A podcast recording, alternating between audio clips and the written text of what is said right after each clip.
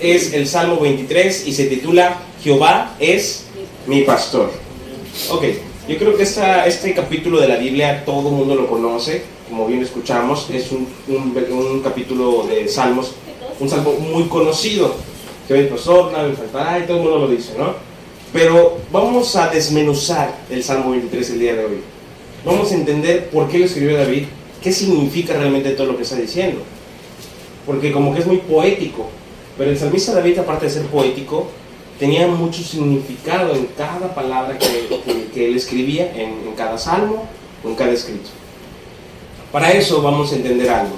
En el Salmo 22, el salmista David decía, Dios mío, Dios mío, ¿por qué me has desamparado?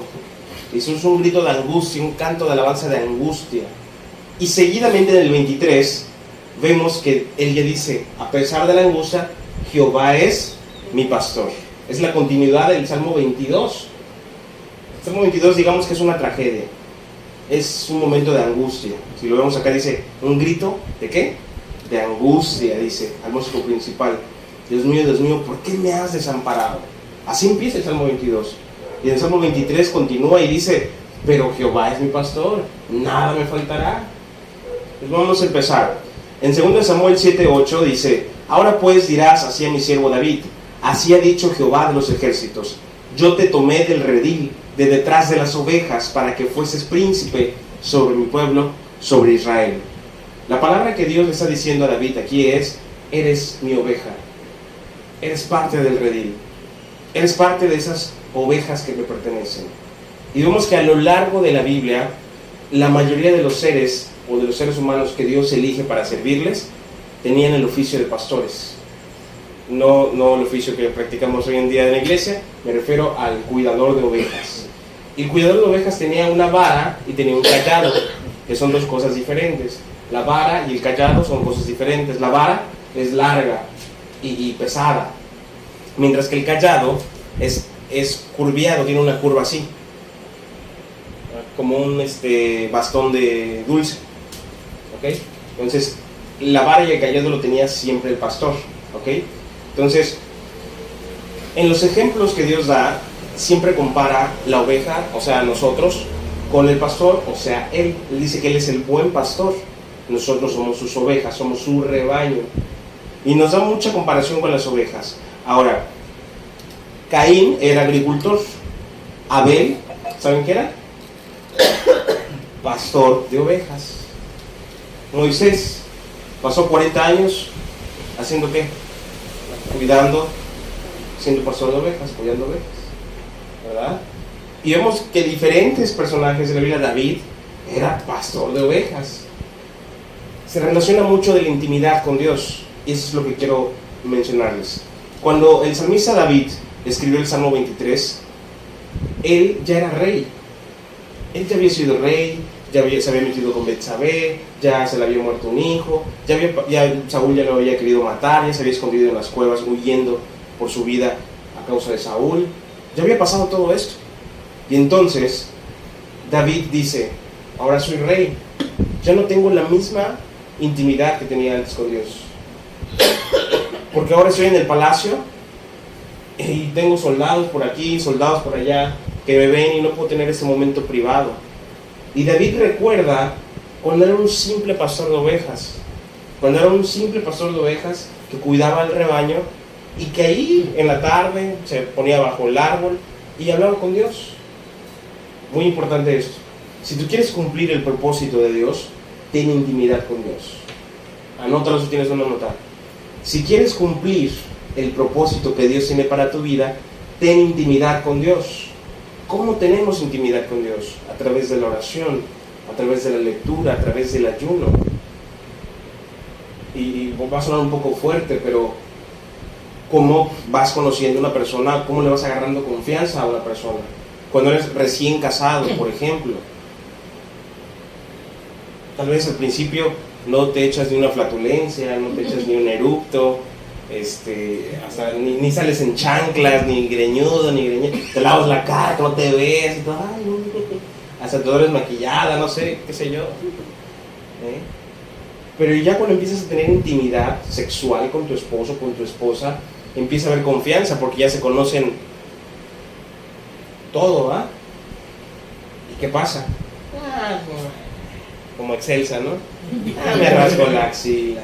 Eh, uno que otro motor ahí escapado. Ah, pues qué más, un erupto. Todo. ¿Por qué? Porque ya hay intimidad con tu esposa, ya hay confianza. ¿no? Y hace como que, eh, qué delicada flor del desierto.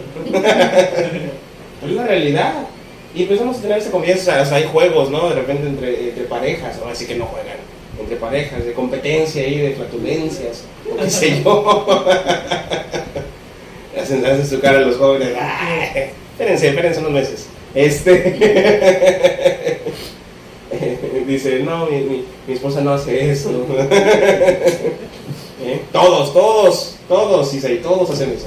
Este, entonces viene la, la, confianza por la intimidad. Y es lo mismo que David extrañaba en ese momento que escribió el Salmo 23. Extrañaba esa intimidad que tenía con Dios.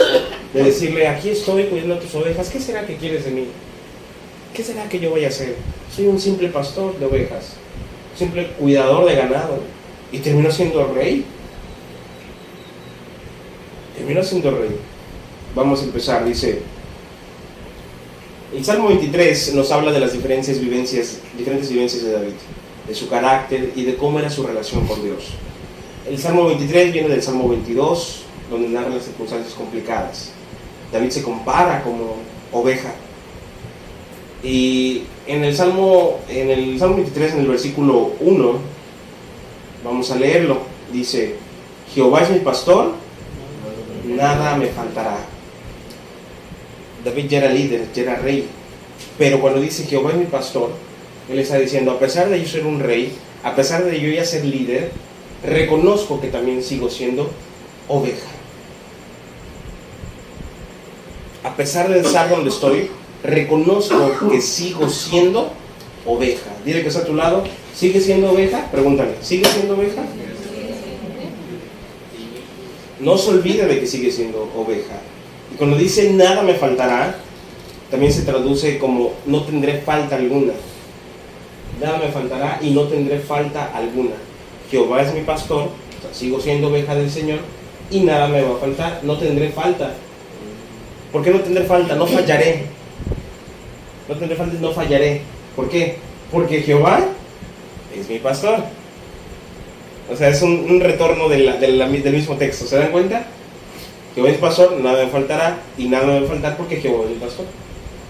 Es poético, pero al mismo tiempo tiene un buen significado. Y dice, aquí escribí y puse, ¿acaso no le faltó nada? ¿Acaso no perdió un hijo? ¿Acaso no estuvo yendo de cueva en cueva? ¿Acaso no sufrió el desprecio de sus hermanos? Déjame decirte que sufrió el desprecio de sus hermanos porque era el más pequeñito de todos. Y era rubio, apuesto. Claro, Enrique, es como yo. ¿Eh? ¿Acaso no le faltó nada a David? Claro que le faltó. Es porque dice que nada me faltará. Yo, el pastor, nada me faltará. Y aquí escribí, pasando hambre, oscuridad, temor de ser asesinado, el decir nada me faltará, el decir nada me faltará es decir que aunque tal vez no tengas lo que anhelas, eso que tienes, sea mucho, sea poco, es suficiente y que nada te falta, porque Dios te ha dado lo que Él quiere darte. ¿Ok? No te va a faltar nada de lo que Dios ha dicho que necesitas. Si te dice necesitas nada más un plato de frijoles, significa que nada te falta, porque ese plato es lo que Dios quiere para tu vida. Si Él te da eh, un pollo asado, es porque Él quiere darte ese pollo asado. Y no puedes decir, ay, como que me falta otro pollito asado. No, nada me falta, porque ese es el pollo asado que Dios me ha dado. Y a pesar de estar dudando o a pesar de en un momento necesitar algo, nada me falta porque Él lo va a suplir inclusive. En tiempo pasado, en tiempo presente y en tiempo futuro.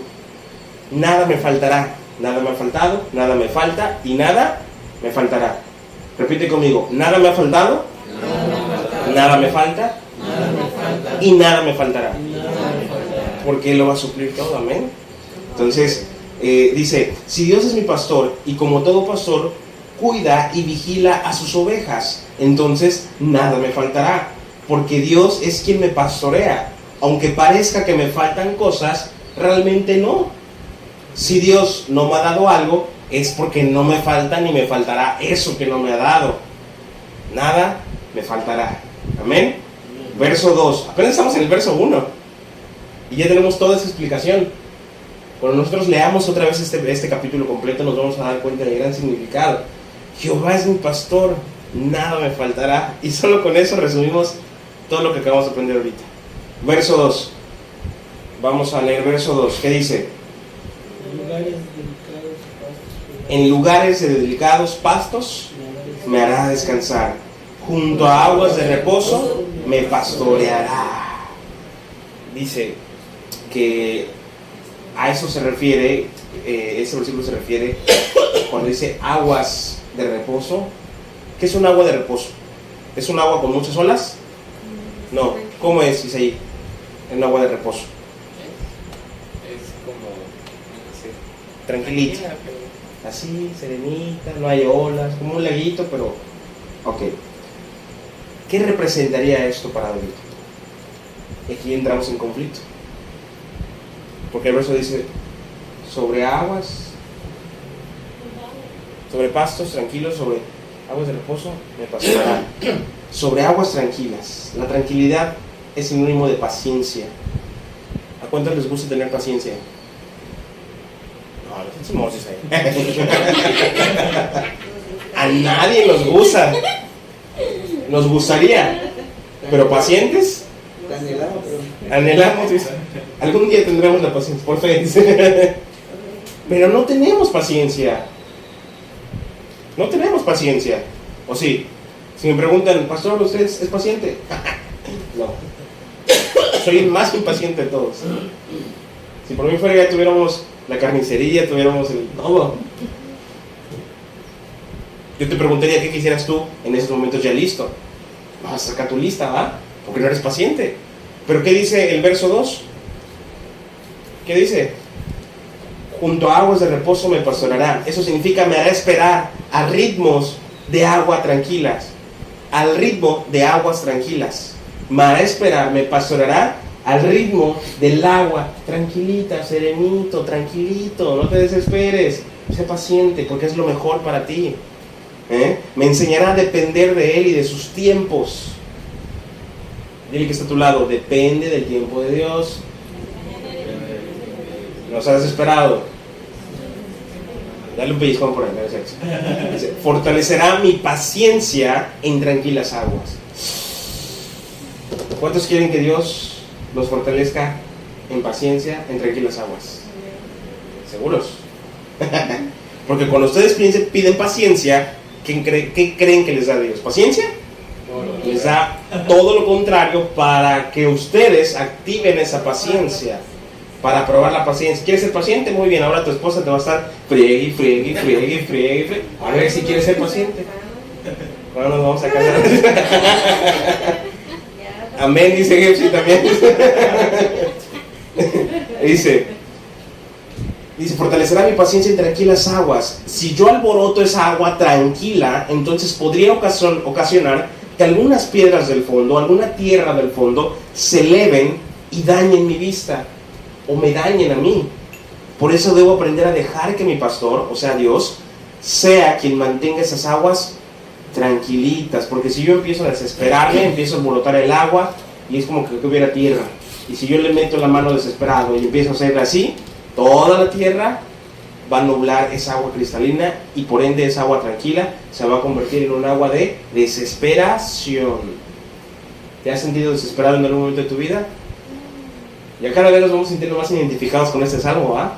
Yo sé que a ti te gusta este salmo, es de tus favoritos, ¿cierto? Yo desde niño me he sentido identificado con este salmo. Pero hasta que entendemos su significado, entendemos el por qué nos sentimos identificados. Porque narra nuestra vida espiritual, nuestra vida emocional, nuestra vida diaria. Dice, verso 3, ¿qué dice verso 3? Confortará mi alma, me guiará por sendas de justicia por amor a su nombre. ¿Confortará qué? Mi alma, verso 3, confortará en el término hebreo es shobab, así como está aquí en la pantalla. Shobab. ¿Saben qué significa? Travieso, o rebelde, o revoltoso. ¿Cuántos dicen amén? No se hagan. Tienen una cara revoltosa. ¿Cuántos aquí, por sus familias, por amigos, por maestros, los han considerado rebeldes, traviesos o revoltosos? ¿Alguna vez te han dicho que eres travieso? ¿Alguna vez han dicho que eres revoltoso? ¿Alguna vez han dicho que eres rebelde? Si alguna vez han dicho eso, di amén. Super amén. ¿Verdad? Déjame decirte algo. Dios te ha dado eso. ¿Cómo que Dios me ha dado ese terquedad, esa, de ser revoltoso? Sí, Dios te ha dado eso. David era revoltoso, se peleaba con sus hermanos, era travieso, andaba ahí matando al oso, que al tigre para salvar a su oveja, era rebelde, no se sujetaba a ponerse la armadura, él quería pelear con onda y con, con piedra contra Goliat. Dios te ha dado ciertas cosas a tu carácter para su propósito. El detalle no es que ese carácter sea bueno en sí. Es bueno cuando se cumple el propósito de Dios con ese carácter. ¿Ok? Entonces dice, eso, o sea, la trequedad, la rebeldía, lo revoltoso. Rebeldía no se refiere a, como orgulloso, egocéntrico o algo parecido. Rebeldía se refiere a luchar contra el sistema, luchar contra eso que todo mundo hace y que nosotros queremos saber y saber qué más hay. ¿Me explico? Entonces, eh, dice, esto lo puso Dios en, el alma o en nuestra alma, en el alma de David, para que él ame más y más sus sendas y su justicia, por amor de su nombre. Eh, puso eso en mí o en ti para no conformarme con una vida como la de todos. Déjame decirte eso. Si Dios te ha dado ese, en ese en tu carácter, rebeldía, terquedad, este, revoltoso, revoltosa, es para, porque Dios quiere darte una vida diferente a la de todos. Yo te pregunto, ¿Dios está dando una vida diferente a, las que, a los que están en el mundo?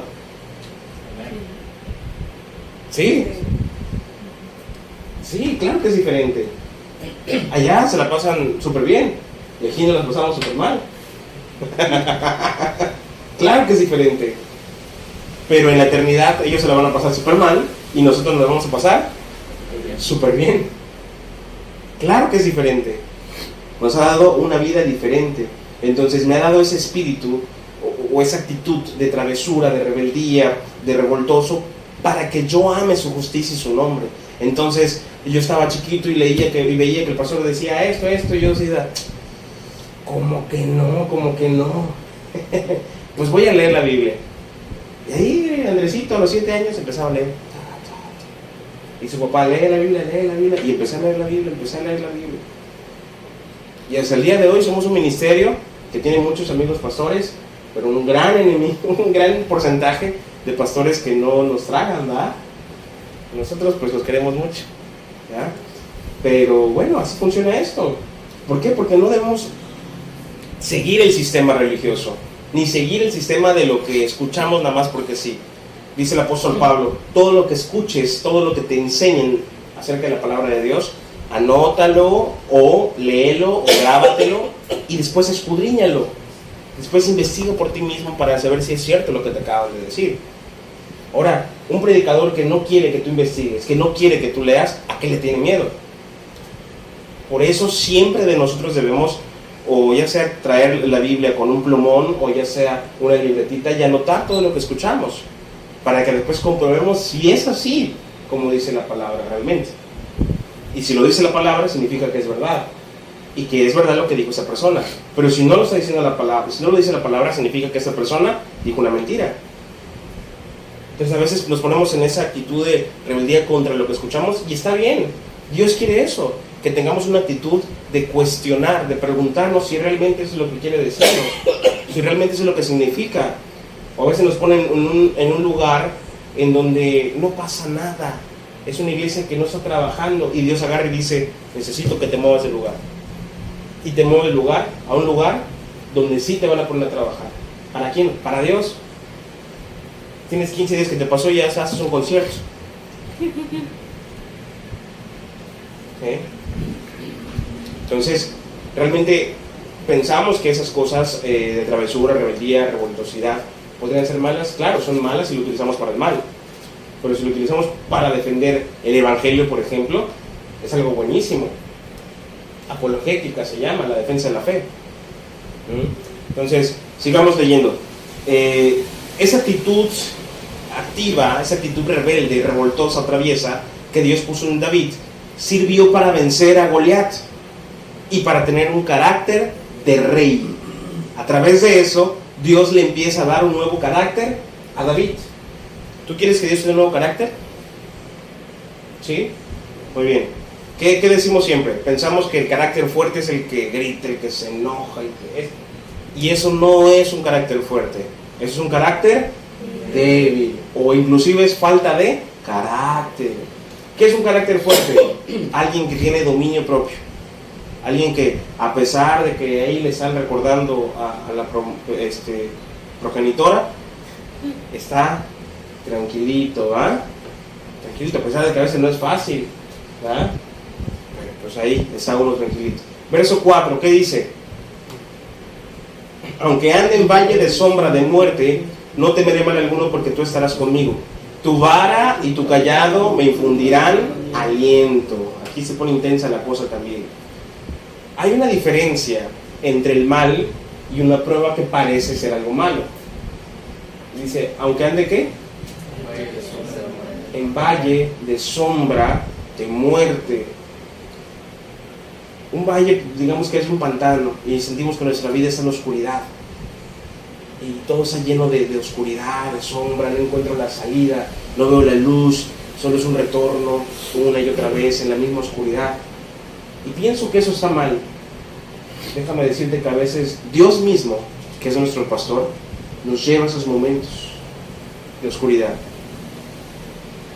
a esos momentos de tempestad. Ahí nos lleva Dios y, dice, no temeré mal alguno, porque tú estarás conmigo. Él estará contigo si te diagnostican cáncer, si te diagnostican diabetes. Él estará contigo si, si te diagnostican COVID, si te diagnostican alguna enfermedad incurable. Él estará contigo si tu esposo, tu esposa muere, si tus padres mueren, si tus abuelos mueren, si tus hijos inclusive mueren. Él estará contigo cuando no tengas para pagar la renta, cuando no tengas para comprar comida. Él estará contigo cuando estés enfermo. Él estará contigo cuando estés desanimado. Él estará contigo cuando todo el mundo te rechace. Él estará contigo. Dice, tu vara y tu te infundirán aliento. Después dice, ¿qué significa esto? Yo tengo el callado, que es el que tiene el arco, ¿recuerdan? Ahí está la ovejita caminando en el redil, en el caminito. Y de repente la ovejita ve una fiestecita por aquí. Dice, ay, me voy a, ir a la fiestecita o de repente la ovejita dice, ay, me voy a apartar tantito de, Dios. Y agarra el buen pastor que es Jesucristo y con su callado, que tiene esta, esta, esta forma, agarra del cuello a la ovejita y le da su jaloncito. ¿A dónde vas? No debes ir para allá. Te va a comer coco. ¿Eh? No perteneces allá, eres oveja. No perteneces allá donde están los lobos. Eres oveja, no lobo. Dile que está a tu lado, eres oveja, no lobo. Y respóndele, amén. amén. Ahora, ¿qué pasa si la oveja se nos pone rebelde? ¿Qué hace el pastor? Ah, entonces tiene su vara, porque el callado ya lo utilizó. Entonces agarra la vara y te da tantito en las rodillas. ¿Qué hace la oveja? Como es fragilita. A veces esos golpecitos que Dios nos da, cuando estamos unidos, decimos, ¿cómo llegué hasta el fondo de esto? Es Dios dándonos con su vara. Diciendo, hey, eres mi oveja, dependes de mí, aprende a depender de mí. Y nos da con su vara y duele, porque duele. Pero ese dolor tiene un buen fin tiene un buen objetivo. No es el dolor que provoca el mundo, que provoca el diablo. Es un dolor diferente al que provoca el diablo o el mundo. Es un dolor de amor. Es con un propósito en específico. Y entonces a veces pensamos que ese dolor lo ponemos como valle de sombra de muerte. Pero en realidad es un toquecito que nos dio Jesús con su vara. ¿Para qué otra cosa sirve la vara del pastor? Para defendernos de un depredador, de un enemigo. Cuando viene el chamuco, ándale, te quieres cometer con mi oveja. Si la oveja corre el pastor, ¿qué va a hacer el pastor? Va a defender a su oveja. Pero si la oveja va directo a la boca del lobo, entonces cuando corremos a los pies de Cristo, cuando estamos siendo tentados, aunque no lo veamos, Jesús agarra la vara y le da al diablo. No te metas con mi hijo, no te metas con mi oveja. Siempre y cuando corramos al buen pastor que es Cristo. Si no corremos en medio de la tentación, nos va a pegar, nos va a morder el diablo. Y luego vamos a estar chillando. Ay, me quitaron mi lana. de todos los tipos de lana. ¿Eh? Entonces dice, duele un poco el golpe, pero el propósito de ese golpe es bueno, muy bueno, pero nosotros lo vemos como valles de sombra de muerte, que son necesarios pasar para no perder el camino. Al escribir esto, el salmista David también recordó cuando estuvo huyendo de Saúl. Dice que él estuvo de cueva en cueva. Una de las cuevas era Adulam, las cuevas de Adulam.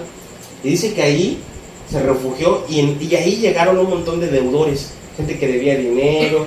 Yo creo que yo creo que voy a buscar esa cueva para, para ir. ¿eh? Gente que le debía a Coppel, a Electra, a todos, a, a Sopori. ¿En qué empresa trabaja usted, güey? ATV. ATV también. y todos se reunían allá, gente quebrantada, gente rechazada. Se unió con David en medio de la oscuridad. ¿Mm?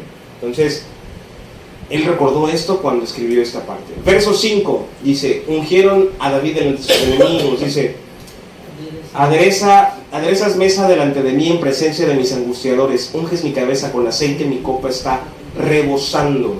Cuando dice aderezas mesas delante de mí en presencia de mis angustiadores, significa preparas un banquete en la mesa delante de todos mis enemigos. Y por eso dicen, ay, mira qué bien le va. No tiene dinero, pero está bien contento. ¿Qué le pasó? ¿Qué le pasó que está contento y no, no hace lo mismo que hacía antes? Ah, eso significa que Dios ha preparado un buen banquete y que los enemigos están viendo que eres feliz. El banquete es esa felicidad, es ese gozo del Señor. Mira, está sonriendo y no tiene ni para comer. Ese es un buen banquete que los, los, los de fuera dirán, quisiera tener ese gozo. Y no pueden tenerlo porque necesitan a Cristo. Les predicamos y obviamente si lo aceptan, tendrán ese gozo también. ¿Mm? Dice, eh, algo que escribí aquí es también que eh, a las ovejas, dice, unges mi cabeza con aceite. Hay un, hay un, un, este, artículo eh, que enseña que a veces las ovejas se tapan con su misma lana la vista. Y a veces las larvas, gusanos, bichitos se empiezan a acumular alrededor de la cuenca de los ojos de las ovejas. Entonces los pastores le tiran aceite en el rostro a las ovejas y la peinan para que de esa manera tenga vista y también de que su cabello, su lana, perdón, no se enrede, sino que esté pareja. Y al mismo tiempo hace que esos bichitos se resbalen y no dañen y se coman los ojos de las ovejas. Entonces dice, unges mi cabeza con aceite. Quito todos esos bichitos quieren comerte los ojos. Todas esas malas amistades que intentan alejarte de Dios. Te limpio con aceite para que tengas una vista y un panorama claro del propósito que tengo para tu vida, Isaí, para tu vida. Te unjo con mi aceite. Dice, mi copa está rebosando. ¿Mm? Ciertamente el bien y la misericordia me seguirán todos los días de mi vida y en la casa de Jehová moraré por largos días.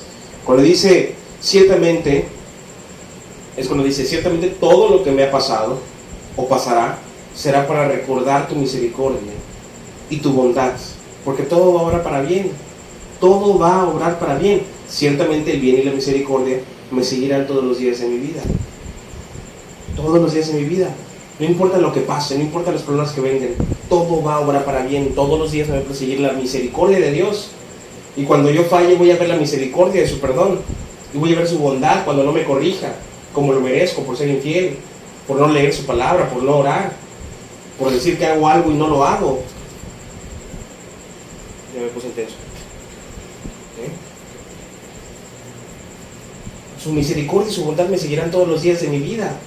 Él va a estar ahí conmigo, me va a perseguir aunque yo no lo merezca. Él va a estar ahí con su amor. Dice, y en la casa de Jehová moraré por largos días. ¿Qué quiere decir esto? Si me va bien o si me va mal, nada me va a separar de estar en la presencia de Dios. Nada va a hacer que yo renuncie nuevamente al Evangelio de Jesucristo. Nada va a hacer que yo me aparte de Él. Esta vez no voy a regresar atrás. No voy a regresar atrás. Voy siempre hacia adelante.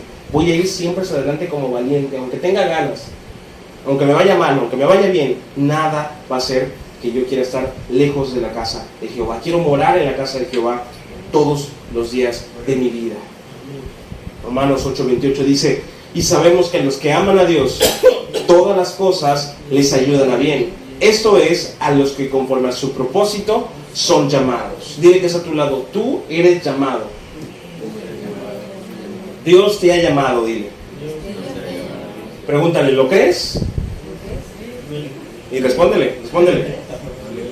Amén. Dice, todas las cosas nos ayudan para bien. ¿Qué cosas? Todas, inclusive los problemas. Amén o no amén. Todas las cosas nos ayudan para bien. Decía el cántico que, que- que- decía el cántico que, que entonamos hace rato. Aceite fresco. Quiero más de tu aceite fresco. Y canciones anteriores hablábamos, hablaba la referencia de Jesús como pastor, ¿verdad? Creo que la palabra del día de hoy, a pesar de que fue algo sencillo, fue algo que tal vez no habíamos visto, el panorama del Salmo 23. Le platicaba, le platicaba a los pastores el otro día que debemos retomar esas cosas que damos por sentado en la Biblia. Algo que la gente dice, ah, sí, Salmo 23. Ay, como una prédica del Salmo 23. Claro, claro, mucha enseñanza en eso. Este pasaje es el carácter que tú debes de tener. Este pasaje es el mapa de tu vida, si tú lo quieres obtener. Amén.